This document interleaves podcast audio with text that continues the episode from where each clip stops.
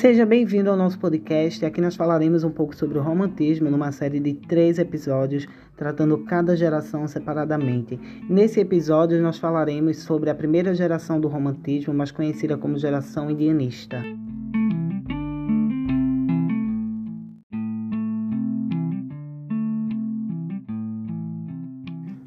O romantismo foi um movimento cultural literário de grande impacto que revolucionou a arte no século 17 e 18.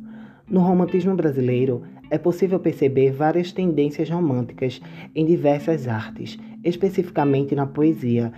Existiram três gerações de romancistas: os indianistas, na primeira geração, os ultrarromânticos, na segunda geração, e os condoreiros, na terceira geração. Agora daremos início a essa série de três episódios com a primeira geração do romantismo, os indianistas.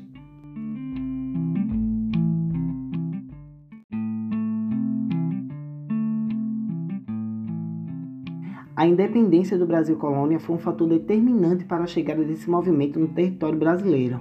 Foi aí que surgiu a chamada Era Nacional da Literatura pós-independência.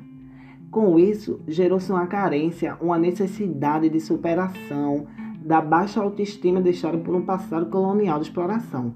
Foi aí que surgiu a, a, o afrancesamento cultural, que transformou a França em uma referência para as obras da época, como, por exemplo, a obra Suspiros Poéticos e Saudades, que, apesar de ser uma obra pioneira no romantismo brasileiro, foi publicada na França, com várias influências da escrita francesa.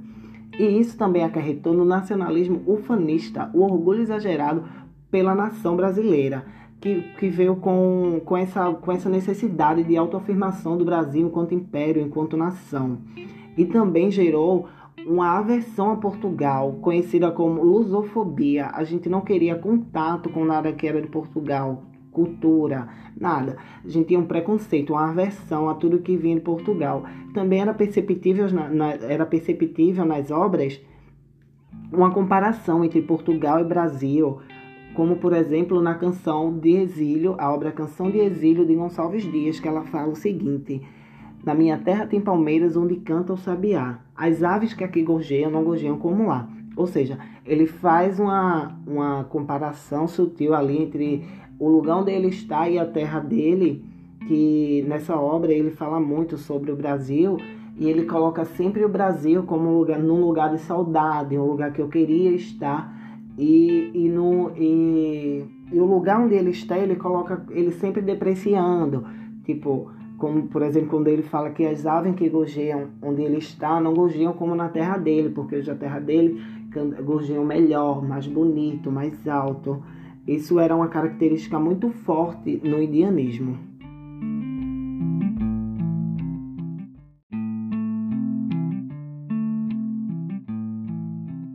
E no cenário de tanta exaltação do território brasileiro, como fica o indígena que já estava aqui antes da chegada dos portugueses.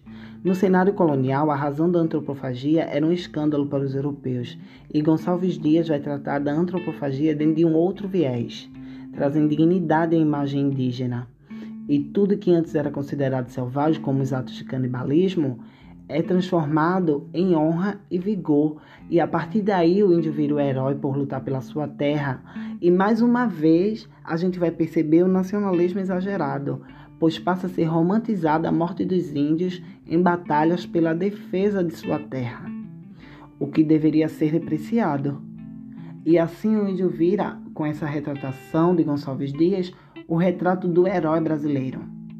E assim, para a gente fazer essa ligação, mas para a gente conseguir fazer uma associação a isso que eu falei, mais, mais palpável, vamos ler um trechinho da obra Juca Pirama de Gonçalves Dias, que significa aquele que vai morrer, mas aquele que, que merece morrer. Que começa assim: Meu canto de morte, guerreiros ouvi, sou filho das selvas, nas selvas cresci, guerreiros descendo da tribo tupi da tribo tujante, que agora anda errante, por fado inconstante guerreiros nasci. Sou bravo, sou forte, sou filho do norte, meu canto de morte guerreiros ouvi. Já vi cruas guerras de tribos inimigas e as duras fadigas da guerra provei. Nas ondas mendances senti pelas faces os silvos fugaces dos ventos que amei. de, andei longe terras, liderei cruas guerras, vaguei pelas serras dos vis amorés. Vi lutas de bravos, vi fortes escravos, de estranhos e guinhavos calçados aos pés, e os campos talados, e os arcos quebrados, e os piagos coitados, já sem macarás, e os meigos cantores servindo a senhores que vinham traidores com mostras de paz, ou seja, aqui a gente pode perceber que ele retrata a chegada dos portugueses aqui no Brasil, que a gente sabe que tinha que eles davam mostras de paz que eram espelhos e enfim, N, N objetos que os indígenas não conheciam e eles davam isso como mostra de paz para meio que ganhar a confiança dos índios e escravizar os índios para tomar a terra deles. Vamos mais um pouquinho adiante, a gente vai ver o seguinte aqui, quando ele, ele vai tratar agora a falar do pai dele na obra, o, o dessa desse índio que, que vi que cresceu guerreiro, ele agora vai falar um pouco sobre o pai dele que, que estava sofrendo com ele e que preferia e que merecia morrer. É, é assim o trechinho. O velho, no entanto, sofrendo já tanto de fome e quebranto, só queria morrer. Não mais me contento, nas matas me embrenho, das flechas que tenho me quero valer. Então, forasteiro, caí prisioneiro de um troço guerreiro com quem me encontrei. O cru dessossego do pai fraco e cego, enquanto não chego, qual seja, dizei. Eu era o seu guia da noite sombria, e a só alegria que Deus lhe deixou. Em mim se apoiava, em mim se firmava, em mim descansava, que filho lhe sou. Ao velho coitado, de pena ralado, já cego e quebrado, que resta? Morrer. Enquanto descreve o giro tão breve da vida que teve, deixei-me viver. Não viu, não ignavo, mais forte, mais bravo, serei vosso escravo, aqui virei ter. Guerreiros, não coro, do pranto que choro, se a vida deploro também sem morrer. Ou seja, aqui ele vai retratar bem essa coisa do merecer morrer. Como era, como era transformado em ato heróico a morte naquela, naquele contexto de defesa de sua terra, da chegada dos portugueses.